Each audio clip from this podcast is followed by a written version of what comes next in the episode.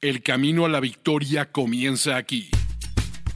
Los Fantásticos. Los Fantásticos. El podcast oficial de NFL Fantasy en español con Mauricio Gutiérrez, Mauricio Gutiérrez y Fernando Calas. Fernando Calas. No compitas en tu liga, domínala. Gran programa que tenemos el día de hoy en Los Fantásticos, el podcast oficial de NFL Fantasy en español. Recuerden que nuestro contenido ya lo pueden consumir directamente en la app, así que descárguenla, regístrense para que puedan empezar a crear sus ligas o más ligas de las que ya tienen. Y también seguirnos en redes sociales, arroba NFL Fantasy en español. Suscríbanse al podcast para que no se pierdan ninguno de los episodios.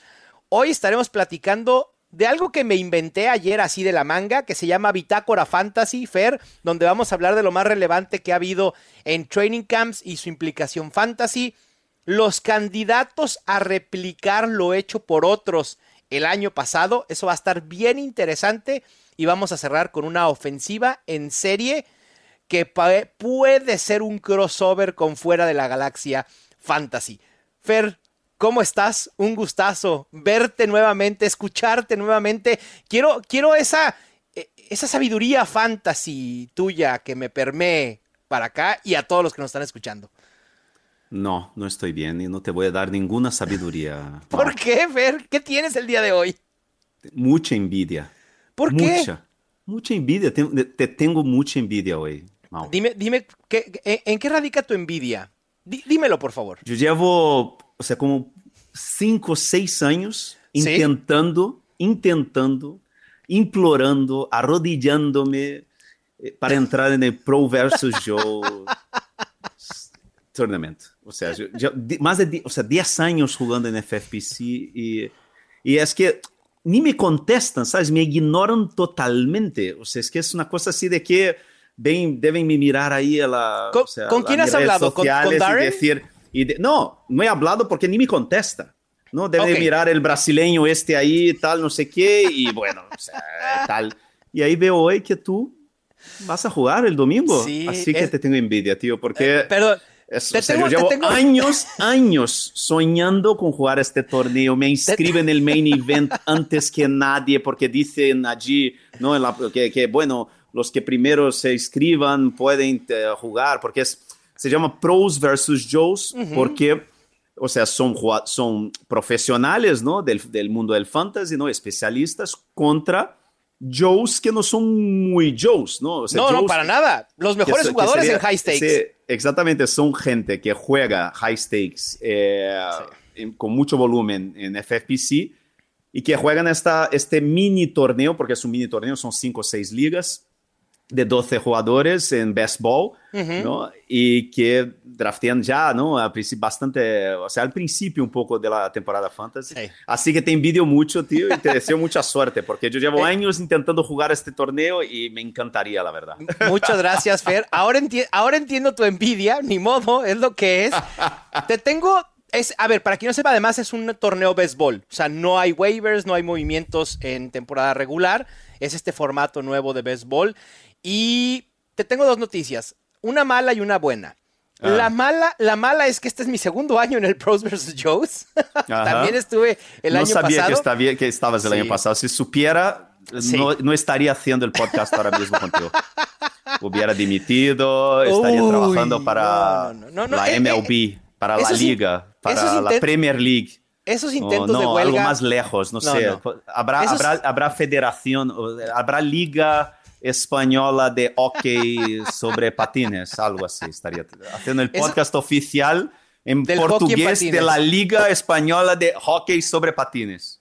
Para no tener que pensar el en... Hockey, el hockey sobre pasto es, es, interesante, ¿eh, Fer? Fíjate que tuve la oportunidad en los Juegos Panamericanos en Guadalajara hace varios años de presenciar el hockey sobre pasto eh, en persona y me gustó mucho el deporte. Pero bueno, a pesar Sobre, de los intentos... No, el hockey de hierba es, sí, es muy bueno. interesante, muy interesante, es un deporte, bueno, sí, sí, pero es un deporte olímpico, ¿no? El hockey sobre patines, sí, ni, claro. ni, ni, eso. No, es, nada. Con todo respeto a los compañeros que, sí. que practiquen hockey sobre patines. El colegio de mis hijos, por ejemplo, aquí en Madrid, es el mayor deporte del colegio de mis hijos. Ah, mira. Y entonces mis hijos, papá, ¿puedo hacer hockey sobre patines? Yo digo, mira, hijo, si quieres jugar balón mano, hacer judo, baloncesto, ¿sabes? Algo no donde haya nada, son- futuro. sí, no son deportes profesionales, ¿no? Pero bueno, son deportes olímpicos. Puede, natación, puedes ganar una medalla de oro, pero hockey sobre patines, ¿qué vas a ganar? O sea, un abrazo de tu abuelo. Entonces, no, cariño, no. Los hijos de Fer pudieran decirle lo mismo a Fernando Calás sobre el fantasy fútbol, pero Fernando Calás les diría, no, perdóname, pero ahí sí pudiera ganar mucho dinero. Y esa es la Sí, diferencia. el problema es que nunca gano, ese es el problema. Exacto. Bueno, pero a pesar de los intentos de huelga de Fernando Calás, déjame te digo, Fer, que te tengo una buena noticia. Ah. Ahora me has puesto una misión extra en mi viaje, en me- mi peregrinaje a Canton, Ohio, a la Fantasy Football Expo. Voy a saludar a Darren Armani y voy a poner tu caso en la mesa para que seas admitido el próximo año en el Pro No, ahora tampoco quiero. ¡Oh, No quiero que la... A ver, este, quiten a este niño berrinchudo ya, por favor. pequeño, no, no, niño no, no, pequeño no. que no, ahora tampoco O sea, quiero. No. toda- todavía, No, to- no. todavía, todavía, Fer, que en esta bitácora fantasy, el primer tema que puse en el, en el guion, en el rundown para hablar, era de tus 49ers y Brock Purdy y te comportas de esa manera. No, no puede ser. bueno, sí, Pero bueno, como un niño, un niño mimado. ni modo, sí, pues ni modo. estés, estés emberrinchado, estés de envidioso, no me importa porque hay que empezar con la bitácora fantasy. Brock Purdy Fair, sin restricciones en training camp. Es increíble. Impresionante. Yo te lo digo, yo, tú, cualquiera, ¿no? es que es tremendo. Vale, Kyle Shanahan dijo en su primera eh, rueda de prensa hace dos días eh, que todavía no está, o sea, totalmente libre para entrenar a full, que va a tardar como una semana para poder estar a full. Pero es que ah, se ha presentado el training camp Sí, es increíble. sin ninguna etiqueta de lesionado. Ninguna. Ni físico, eh, eh, Nada. eh, nem, nem- nem físico unable to perform list, El que puedes quitar a cualquier día. Nada, nada. Es una locura lo rápido que se, que se recuperó este chico. Y al final estábamos muy, o sea, es que eso de ser ateo, pero ahora creo, estábamos, éramos en privado cuando hablábamos, no mal, Sí. éramos muy ateos con las Muy. noticias que salieron en abril, en mayo, diciendo que iba genial, que se iba ya a Florida a empezar a entrenarse. Yo digo, mira, pero mira, no, no puede ser. Fer, yo todavía el lunes osé decir que a mí no me hubiera sorprendido si Sam Darnold era el coreback titular de los 49ers en la semana 1. Y un día después, las noticias de Brock Purdy en training camp sin ninguna designación de lesión. Este es, perdón, es una maravilla médica lo que ha pasado con Brock Purdy, así como pasó con Adrian Peterson en su recuperación de la lesión de la rodilla, es muy similar. Eso demuestra que este chaval está hecho de verdad de una pastilla muy, muy, muy importante, que es resiliencia pura, que es foco puro, profesionalismo puro.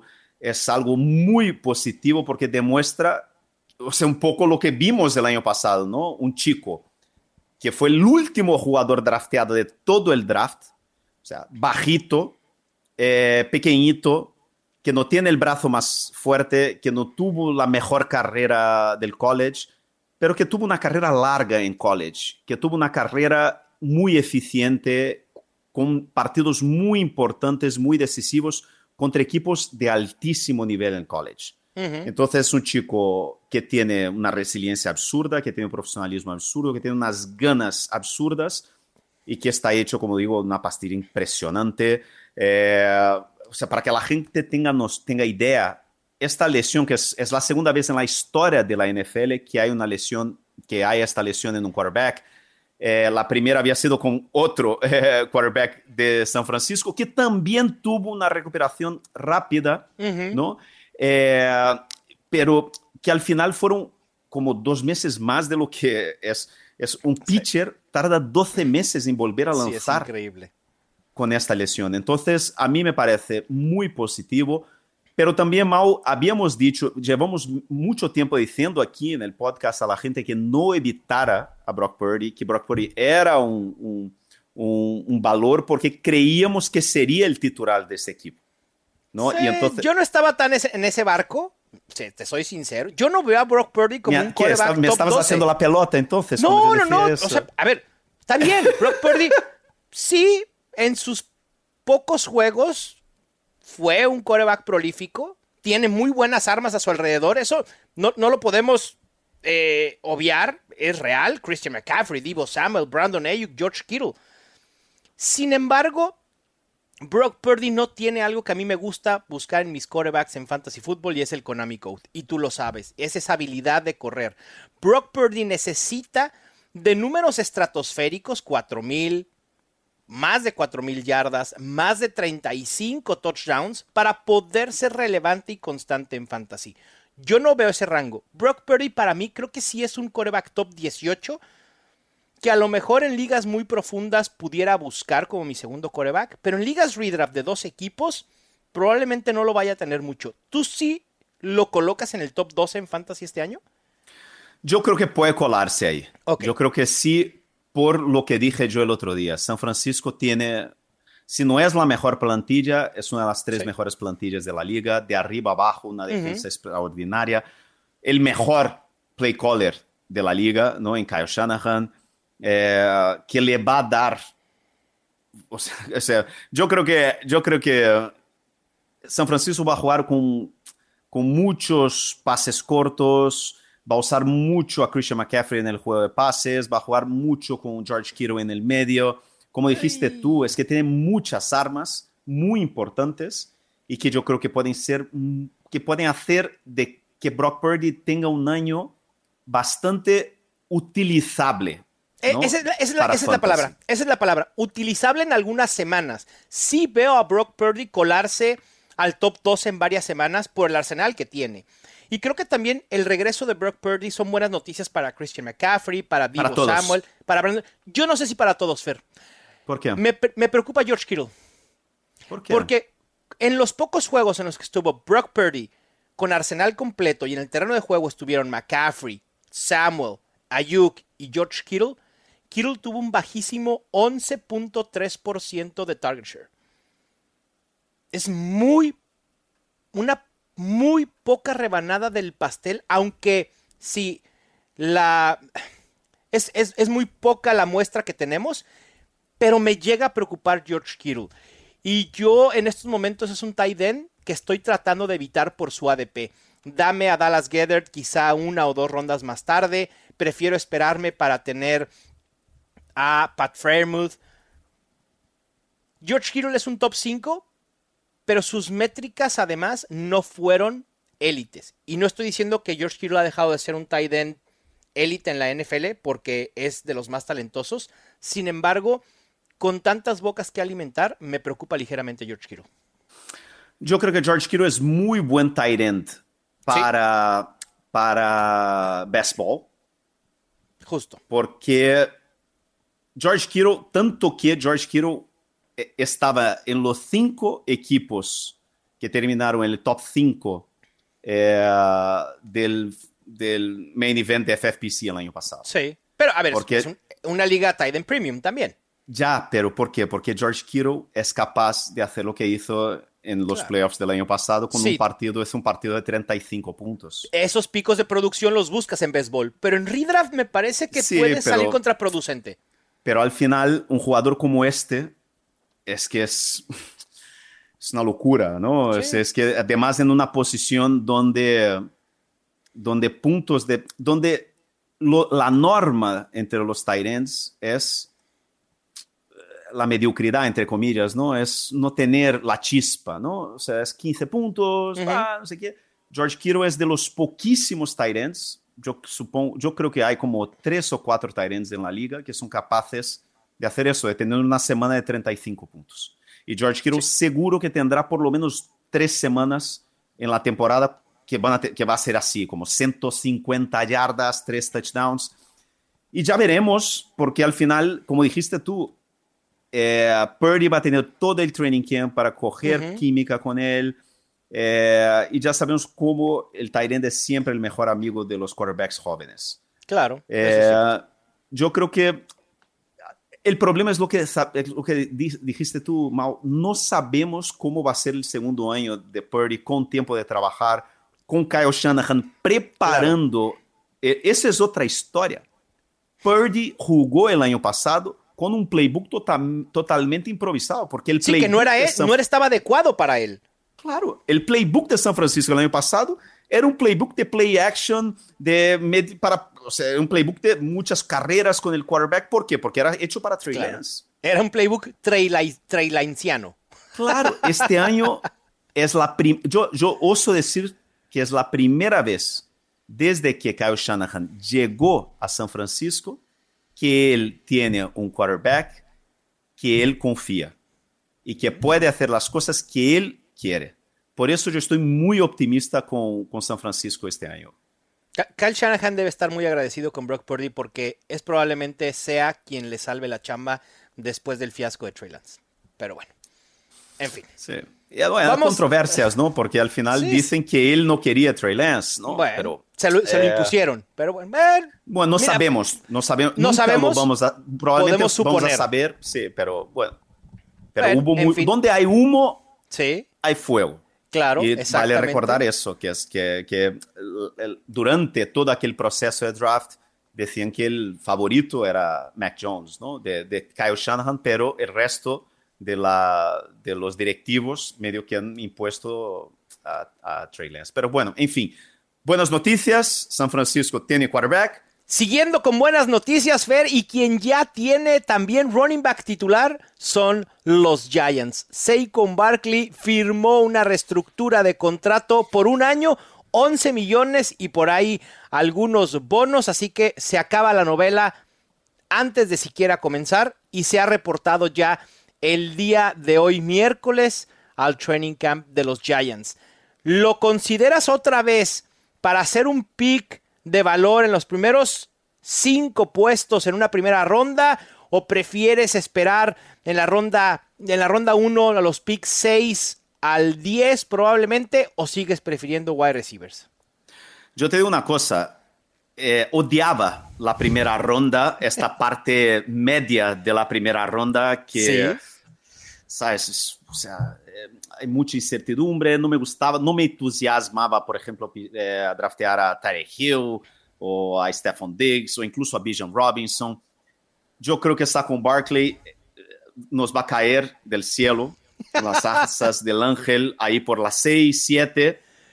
Yo creo que es donde su ADP va a quedar. Va a quedar, yo creo que entre las 6 y la 8, 9. Va a uh -huh. depender mucho, yo creo, mal de la preferencia de, los que están drafteando. Hay gente que va a preferir Austin Eckler, hay gente que va a preferir Stephon Diggs, hay gente que va a preferir Bijan Robinson o Tyreek Hill.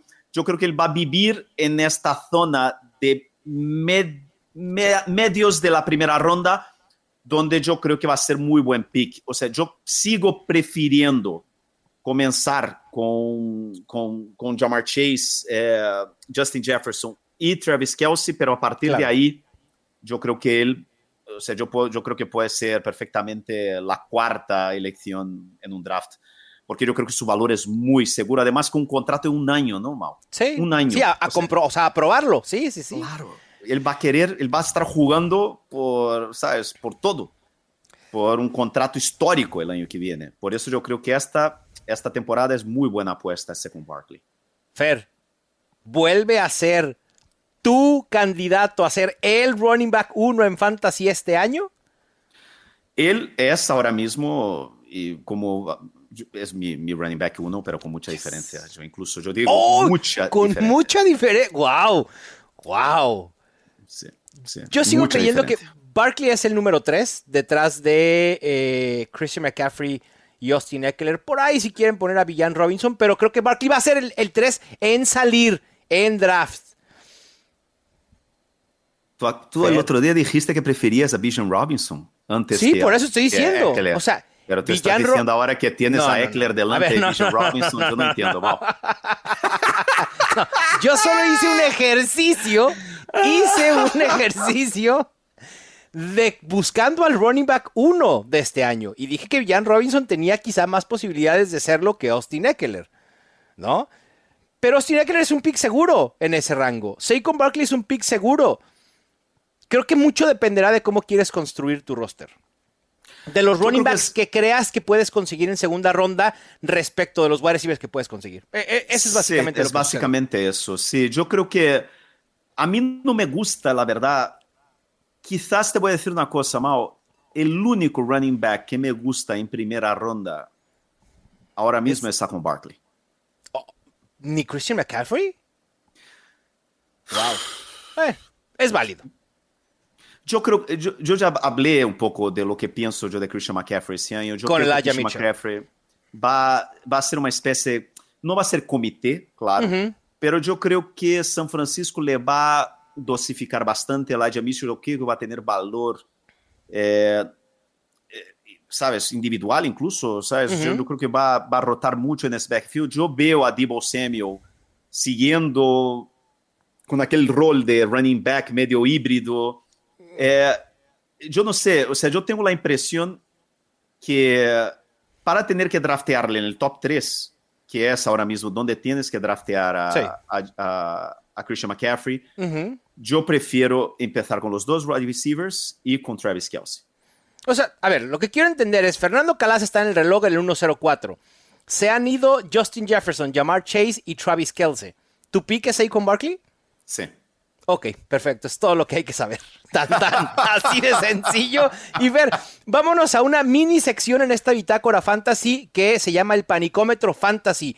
Aquellos jugadores colocados en PUP por sus equipos que nos preocupan. Y aquí nos vamos a ir rápido, es nada más si apretamos botón de pánico o hay que tener mesura. J.K. Dobbins. Uf, pánico. Rashad Bateman. Uh no es pánico porque al final no esperamos mucho, ¿no? ¿Dónde está draft siendo drafteado Rashad Bateman? En décima ronda, ronda 8, 9, 10, sí, sí, sí, Quizás por la expectativa que había, ¿no? En relación a él el año pasado, ¿no? Pero sí, es, es mala, malas noticias, la verdad. Jonathan Taylor se presentó al training camp de los Colts. Buenas noticias. Las malas noticias es que fue colocado en la lista PUP. ¿Pánico o no pánico? Yo no, estoy, no me entusiasma tanto Jonathan Taylor este año, porque yo creo que los, los Colts son un equipo un poco raro. Él tuvo esta pequeña cirugía para quitar ahí unas cositas que tenía en la rodilla, nada serio, pero yo no sé, yo en la zona que está saliendo Jonathan Taylor, que es principio de segunda ronda, yo estoy mucho más cómodo yendo a por AJ Brown, a por, eh, no sé, eh, Garrett Wilson. Sí. Eh, es una zona donde quizás a mí me prefiero Nick Chubb, por ejemplo, o Mark Andrews, sí. ¿no? Es, es, no sé, o sea, yo, yo, no me entusiasma tanto. Yo tampoco, yo no estoy en pánico con Jonathan Taylor y a lo mejor voy a decir algo muy contradictorio, digo, para variar, ¿no? Prefiero a, a Nick Chubb, prefiero a Tony Pollard, hablando de running backs en este mismo rango, pero para mí Jonathan Taylor es uno de mis candidatos a ser el regreso fantasy del año. Ahí lo dejo. Pero creo que el upside de Chubb y de Pollard es mayor. Sí, no, el, el, el talento lo tiene, ¿no? El claro, problema es que la es línea, un equipo raro. Es un equipo raro. Es un equipo raro. Pero creo que se puede beneficiar de tener a Anthony Richardson, porque Anthony Richardson, al ser un coreback tan movible, puede hacer más eficiente a Jonathan Taylor. Pero bueno, también lo limita un poco en touchdowns terrestres. Wandell Robinson de los Giants, Fair, panicómetro o no nos importa y de todos modos lo descartamos como opción? Es que al final yo creo que, yo creo que el Giants va, va, a ser un buen ataque, va a ser uno de los equipos sorpresas de la temporada, por eso, pero tampoco yo veo, yo veo ahí, yo la verdad es que de apuesta en el juego de pases de este equipo, yo creo que solo Darren Waller. Sí, y como sleeper yo prefiero a Isaiah Hodgins que a Wandell Robinson. Yo lo que suelo hacer en las rondas finales del draft es pillarme a, a alguno de ellos. Sí, el que sea. Son tres. Sí. Claro. Uh -huh. Y por último, Fer, Kadarius Tony, que fue ya eh, operado de una, no reconstrucción, pero una limpieza de rodilla. Es la tercera que tiene Kadarius Tony. Ahí sí, para mí es pánico completo. Es más, lo estoy borrando de mi lista de jugadores a draftear. Además, porque sale en una zona donde están algunos de nuestros candidatos a Josh Jacobs de este año, ¿no? Estos claro. jugadores drafteados en séptima, entre sexta y octava ronda. allí hay jugadores que me gustan muchísimo más que Tony. Al final, habíamos hablado antes de esta noticia como me, o sea, yo quería querer, ¿no? Yo quería, quería creer, creer. Sí, sí, sí. pero al final siempre acabo drafteando a otro jugador antes que él. Entonces, sí, Aquí, pánico, aquí sí. aplica al revés, Fer. Creías, pero ya te hicieron ateo. O no, yo creo que yo tenía ver. esta, ¿sabes cuando es este sentimiento que tienes, que quieres ser creyente, quieres ser fiel, va a la misa todos los domingos, pero algo te dice que, Que- que no, no te llega la palabra del Señor, ¿entiendes? Y Kadarius Tony es así, por más que tenga ahí a, a Pat Mahomes, ¿no? Pero pues no. En estos Sí. momentos prefiero a Sky Moore, prefiero a Rashid Rice, prefiero a hasta Marqués Valdés Scantling, posiblemente. Pero habrá que ver, porque si Kadarius Tony comienza a bajar drásticamente en ADP, puede llegar un momento en el que se convierta en un valor interesante. Pero en estos momentos, descartado por lo que hay que invertir en él. Y Fer, vamos a una sección que se llama Candidatos a replicar lo, hecho por otros en 2022. Vamos a detectar quién puede hacer y explotar o decepcionar como lo hicieron otros el año pasado. Y el primero, y aquí creo que muchos ya van a saber mi respuesta porque lo he dicho hasta el cansancio, el próximo Jalen Hurts. Yo ya vi a tu candidato. El mío, el mío, insisto, es lo más obvio que existe en el mundo. Más obvio de que Oppenheimer va a ganar los Oscars, a menos que Barbie tenga algo que decir al respecto. Pero para mí es Justin Fields. Justin Fields está listo para ser el próximo Jalen Hurts. Me encanta y tiene potencial para ser el coreback 1. ¿El tuyo, Fer? Yo, bueno, el mío es Daniel Jones, un poco por, o sea, pillar a un, a un quarterback que, eh, que esté drafteando en rondas un poco, más, un poco más bajas, ¿no? Al final, Justin Fields está saliendo más o menos en la zona donde salía Hurts el año pasado, quinta, sexta ronda, ¿no? Claro, eso es cierto. Eh, pero tú sabes lo que pienso yo de Justin Fields. Yo creo que just, hay una gran diferencia entre Fields y Hurts. Es que Hurts sabe pasar el balón y Fields no. Fields tiene debilidades, o sea, extremas en, el, en sus mecánicas de pase, en el juego de pases. Por eso yo, o sea, desde el principio, tú estabas súper entusiasmado ¿no? con, con DJ Moore y yo desde el principio estaba súper Sí. frío con, con DJ Moore, porque yo creo que eso, yo creo que, yo creo que Justin Fields será un quarterback corredor, pero con muchas limitaciones en el juego de pases. Por eso yo estoy un poco, eh, bueno, Eh, Daniel Jones me gusta como candidato también, ¿eh? Sinceramente veo a Daniel Jones que se puede colar al top 5 en una clara mejoría de la ofensiva de los Giants que ya vimos el año pasado. Las armas, como decíamos hace unos momentos, no son espectaculares, pero alguien va a producir además de Darren Waller. Y teniendo ahí con eh, a Barkley, hace una ofensiva muy, muy estable. Me gusta tu candidato. Ahí están ya dos, ¿eh? No coincidimos, pero hay dos candidatos a replicar lo hecho por Jalen Hurts. Después. yo creo que sí, porque además Daniel Jones tiene el Konami Code. ¿No? La Esta gente no la- lo ve, pero lo tiene. Sí, y, y es una cosa más o menos. Es un Konami Code un poco, incluso un poco más que, que, que Mahomes. Patrick Mahomes tiene Sí, Konami por Code. supuesto. Por Y supuesto, yo creo que Daniel mucho Jones más. Tiene, sí, sí, tiene, tiene incluso más y le gusta y, y además yo creo que yo estoy, tengo muchísima expectativa con el segundo año de Dabo en este ataque de los, de los Giants. Sí, yo, yo también. Y Daniel Jones eh, ha sido top 4 en métricas por tierra en los últimos 2-3 años. ¿eh? O sea, no es algo nuevo y Daniel Jones lo, lo seguirá haciendo. La gente recuerda aquel acarreo en el que el Daniel Jones se, se tropieza solo, Fer, y entonces dice, no, no, este muchacho no sabe correr, pero sí corre, esa es la realidad, sí corre. Fer, nuestro siguiente candidato es un coreback que pasó del total escepticismo, casi de la nada, a ser un coreback top 8 el año pasado, es Gino Smith. ¿Quién puede ser el Gino Smith del 2023? Yo creo que Brock Purdy, por el perfil.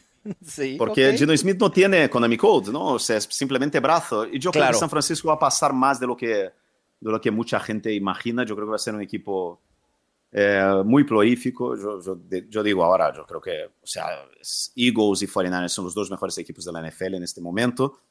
Y yo creo que eso va a ayudar que Brock Purdy tenga un año bastante, bastante mejor de lo que la gente imagina. ¿Va? Me, me, gusta el candidato, ya hablamos de Brock Purdy hace unos momentos, yo no estoy tan hypeado con él, yo prefiero a otros dos, y uno de ellos es Kenny Pickett.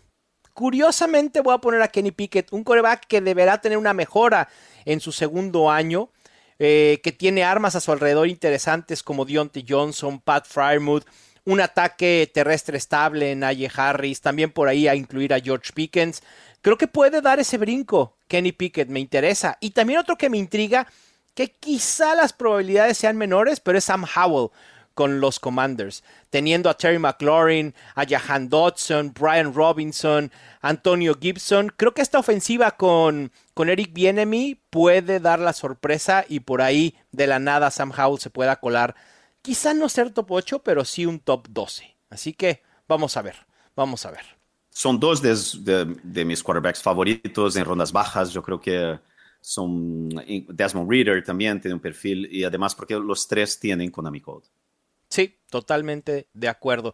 Fer, pasando ya a running backs, lo que hizo Josh Jacobs, un running back veterano, que teníamos varias dudas, no solo nosotros, sino en general la comunidad tenía varias dudas con él, elegido en ronda 2 y que explota por completo.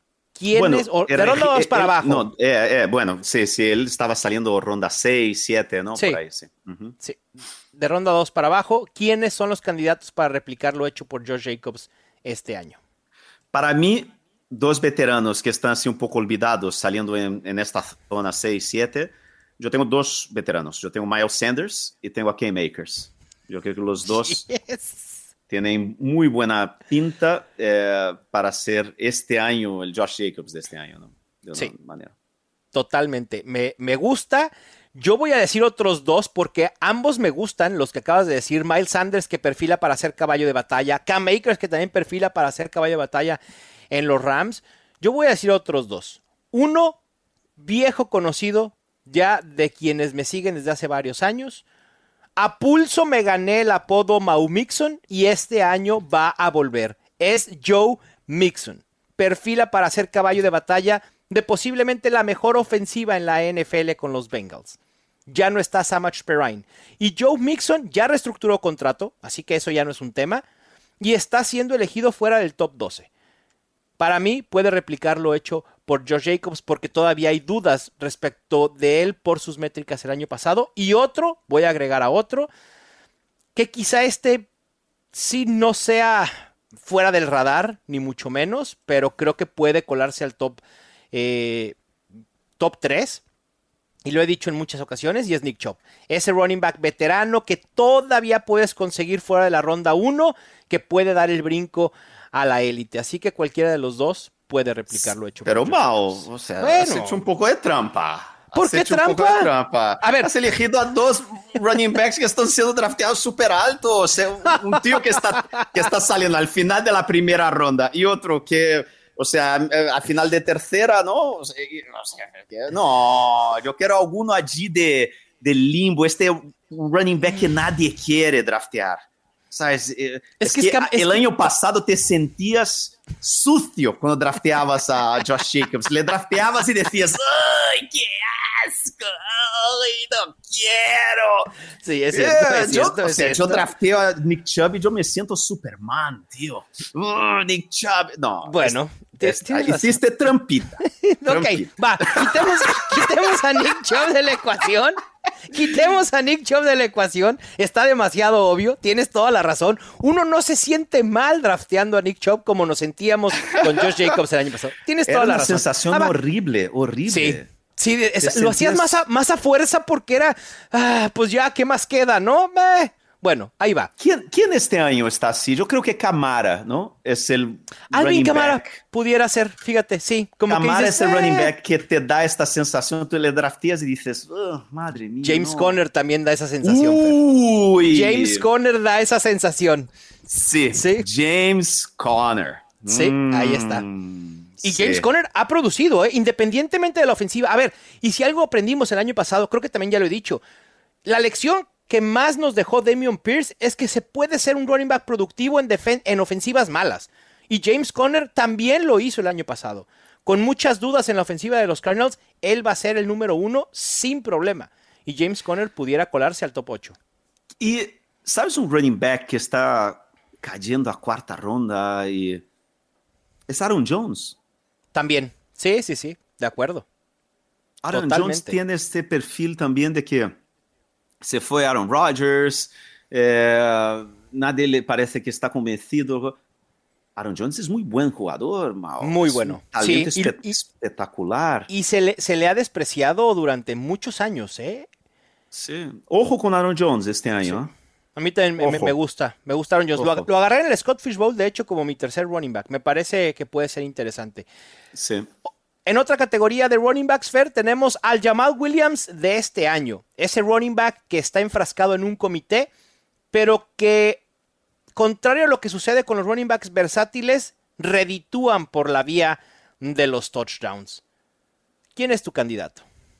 Brian Robinson. Ok, tú estás muy alto en Brian Robinson desde el año pasado. Y me gusta. Es porque los eh, Commanders todos los movimientos que hacen, es que además, jovaos, es que el chaval se le, pegaron un, tiro el año pasado. Sí, sí, sí. Y los, y los Commanders, la primera que pudieron, la volvieron a ponerle en campo. O sea, están enamorados de él. Entonces, yo tengo por eso, o sea, yo creo que yo voy un poco de la mano del equipo que, que están apostando por él, creen que es buen jugador.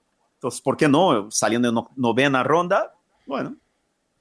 Sí, me, me gusta la apuesta de Brian Robinson. Yo me voy a ir a un running back que sabemos que es un comité, que sabemos que es un corredor de primeros downs, de corto yardaje, también ya he hablado de él aquí en Los Fantásticos, ligado a una ofensiva prolífica, y es Damian Harris de los Buffalo Bills. A mí no me extrañaría absolutamente para nada ver al final de la temporada y decir, ah, Damian Harris anotó más de 10 touchdowns. No me extrañaría para nada. Y otro por ahí que pudiéramos mencionar, creo, Fer, es Isaiah Pacheco. Rashad Penny también, ¿no? También puede ser Rashad Penny. Claro, por supuesto que también puede ser Rashad Penny, que a, punta de touchdown se pueda colar al top 15. Sí, fácilmente. Hay muchos candidatos. Ven, ven la profundidad que hay en la posición de running backs.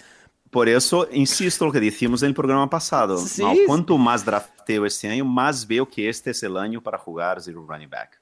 Sí, totalmente de acuerdo. Fer, y hablando de Isaiah Pacheco, el próximo Isaiah Pacheco o Tyler Algier, esos running backs novatos que estaban hundidos en el depth chart y pasaron a la relevancia fantasy. ¿Quién puede ser? Yo creo que puede ser Devon Shane. Sí, cómo no, me gusta, de los Dolphins. Independientemente de lo que suceda con Dalvin Cook, Fer, o cambiarías si se da la llegada de Cook a los Dolphins? No, si llega, si llega Cook, pero ahora mismo hay, hay algo nuevo. O no hay nada, todavía no sabemos nada.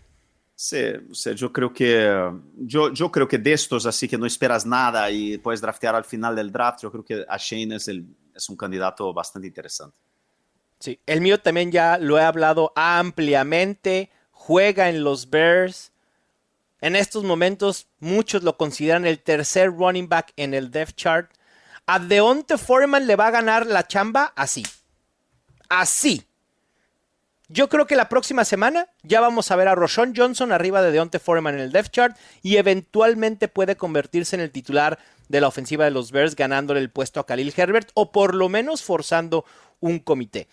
Y creo que Roshon Johnson va a ser relevante en fantasy como lo hizo Tyler Algier o como lo hicieron Isaiah Pacheco también eh, en algún momento de la temporada.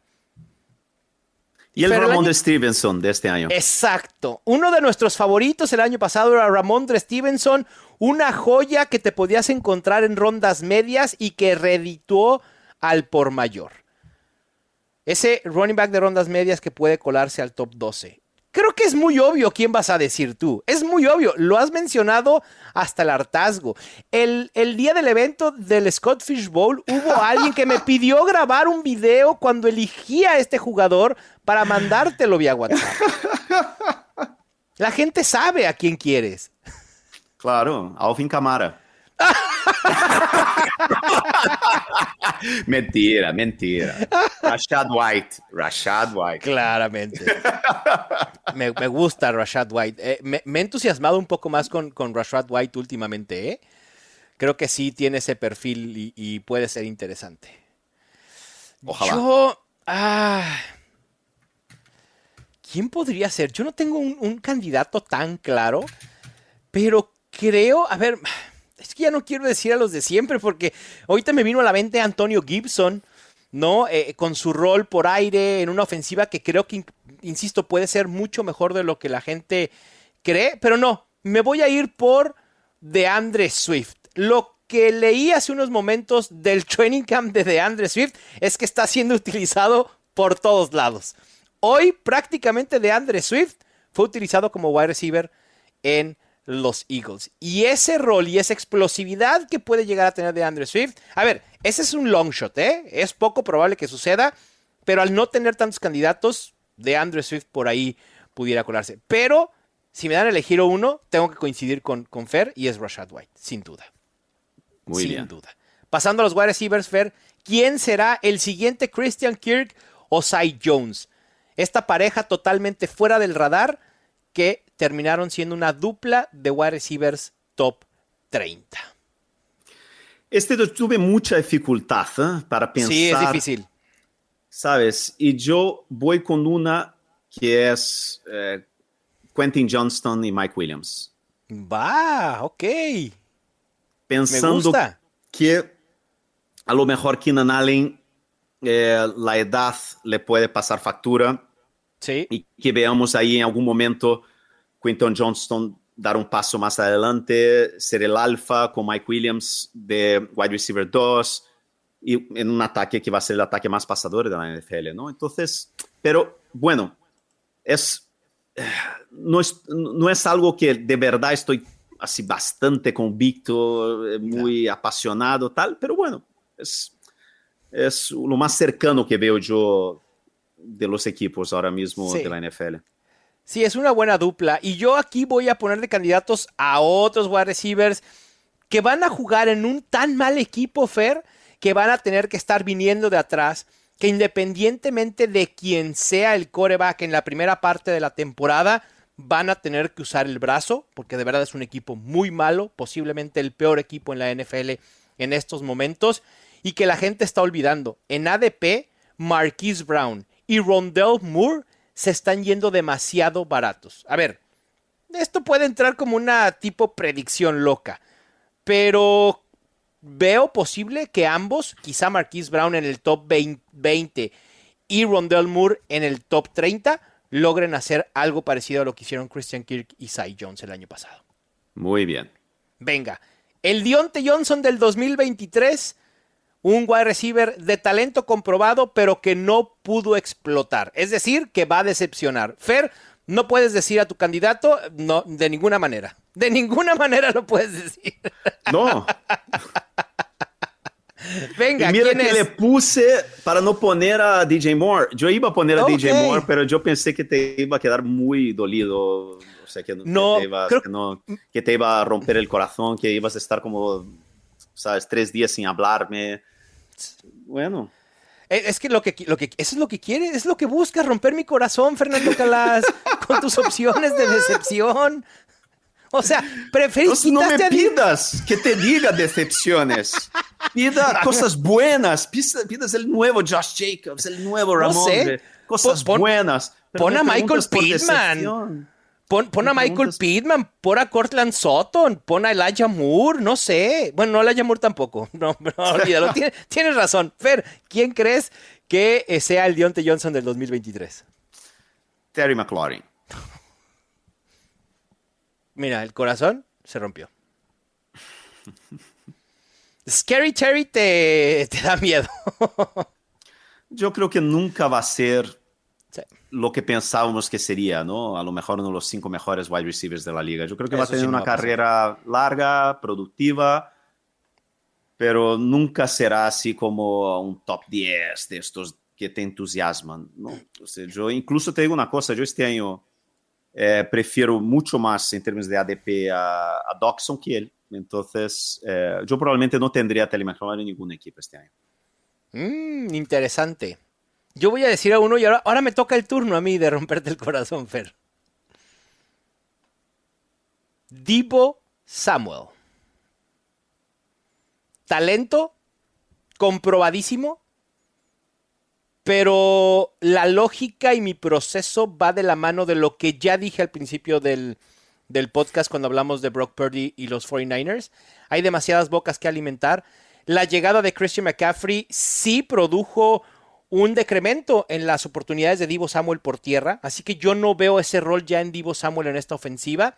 Creo que lo, quieren limitar un poco más al rol de wide receiver y eso va a evitar que, que, explote. Insisto, para mí es mejor opción Brandon Ayuk algunas rondas más tarde que Divo Samuel en tercera o cuarta ronda.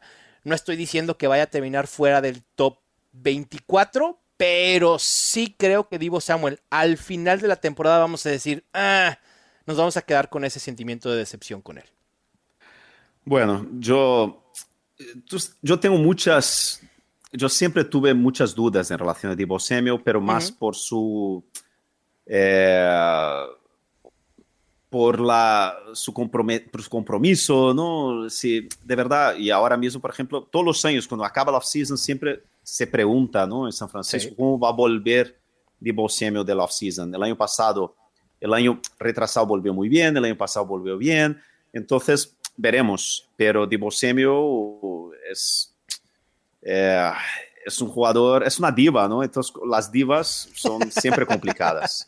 sí. Yo, yo conozco a gente que cubre el equipo de muy cerca que cree que Divo Samuel es serio candidato a ser eh, a, a, que le, a, que le, a, un trueque en la, en la, siguiente offseason.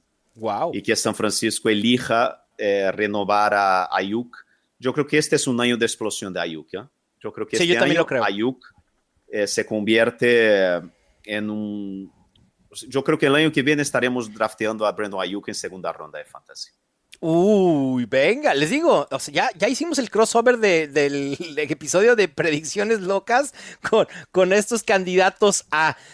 Y por último, Fer, Tyden. El es que, Evan Engram. Mau, un segundo, es que la gente se olvida, se olvida que Brandon Ayuk es una elección de primera ronda, un talento Sí, claro. extraordinario, que solo no fue drafteado más alto porque venía de, una, de transferirse de, un, de, un, de, un, de una universidad pequeña de segunda división, ¿no? O sea, un community college, ¿no? O sea, entonces, y que tardó en explotar en el college, ¿no? Sí. Entonces era un potencial enorme y que lo estamos viendo cada año en la NFL. Por eso te digo, yo creo que este es el año de la explosión de Brandon Ayuk, lo que va a llevar a San Francisco, tener que tomar una decisión el año que viene, si se queda, si renueva Ayuk y se queda con Ayuk, o si deja que se vaya Ayuk y se queda con Divo Samuel. Yo no tendría ninguna duda a largo plazo, yo me quedaría con Brandon Ayuk.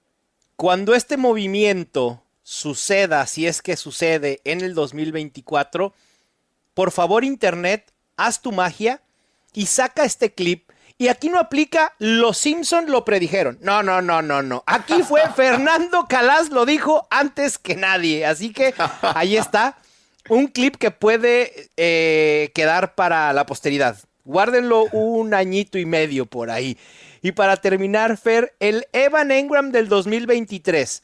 Un tight end veterano que tenía mucho hype en su momento, que fue elegido en rondas altas hace años, en fantasy me refiero, y que por fin da ese brinco tan esperado.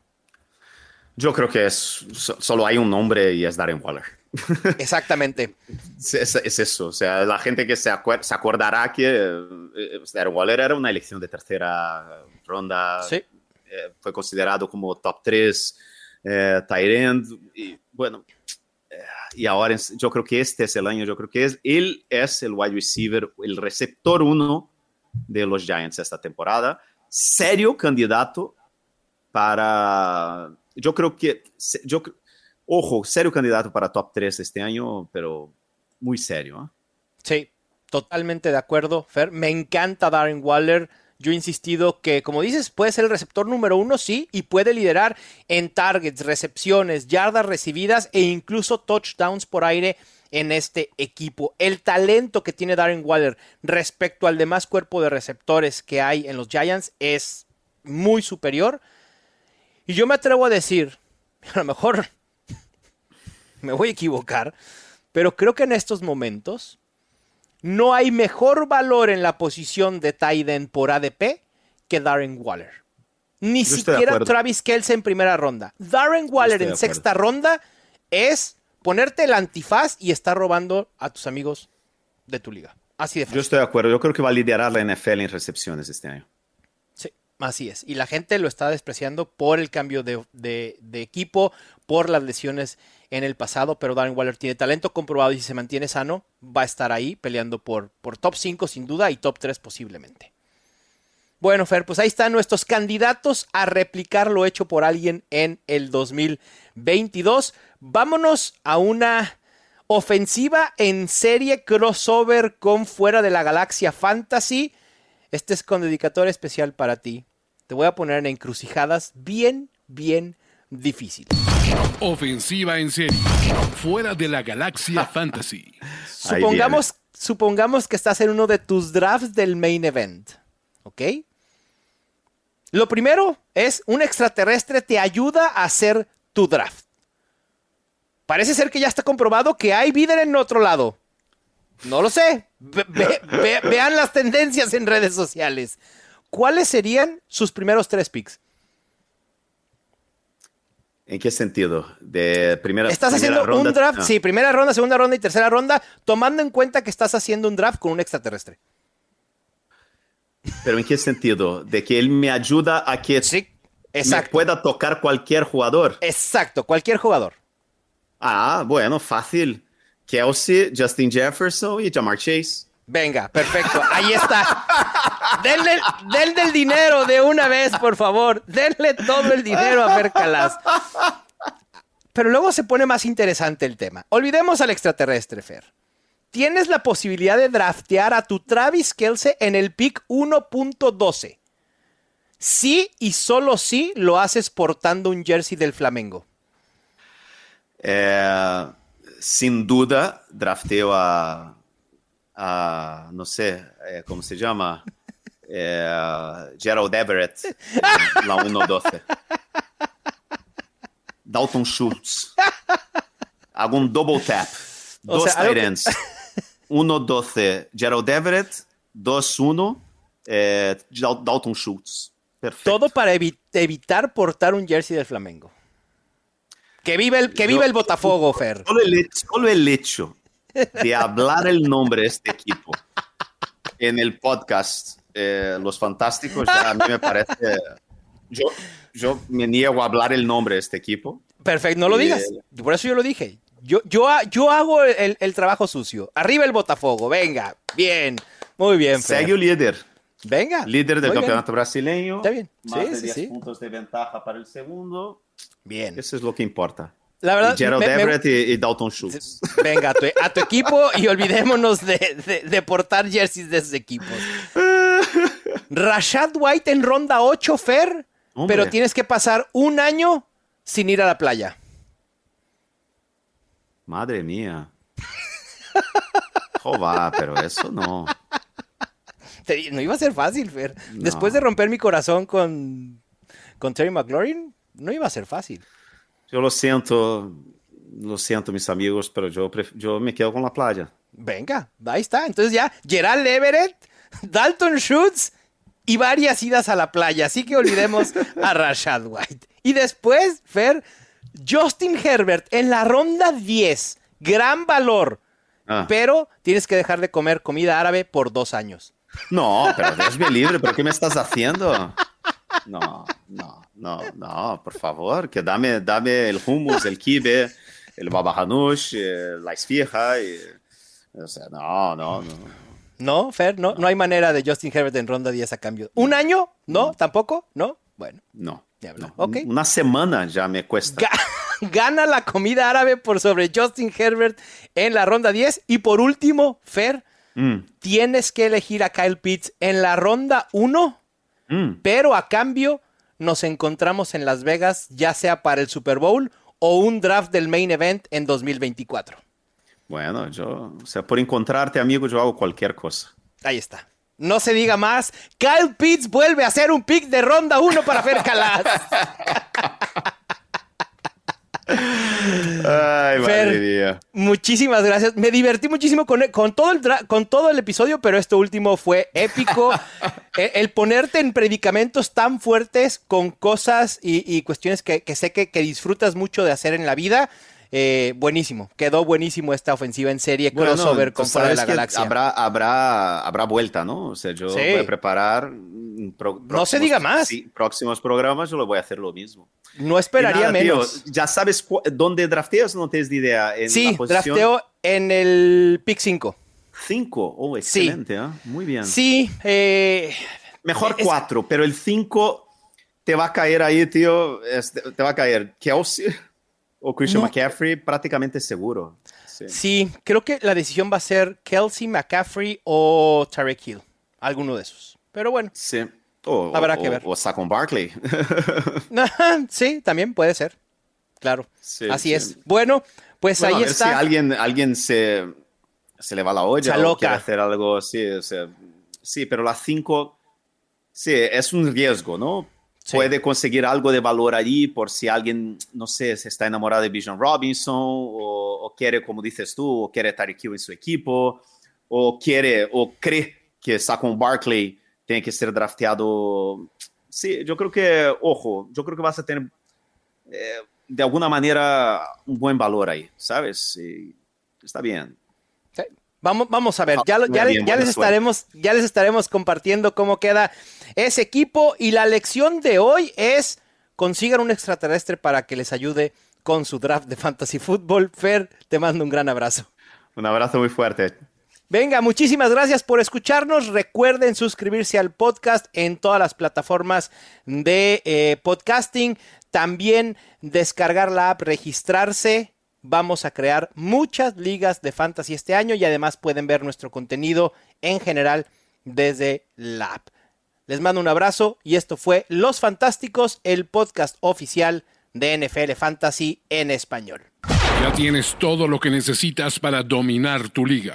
Los Fantásticos. Los Fantásticos. El podcast oficial de NFL Fantasy en español. Con Mauricio Gutiérrez y Fernando Calas. Productores ejecutivos. Luis Obregón y Gerardo Chapa. Producción y voz en off. Antonio Semper. Una producción de primero y diez para NFL.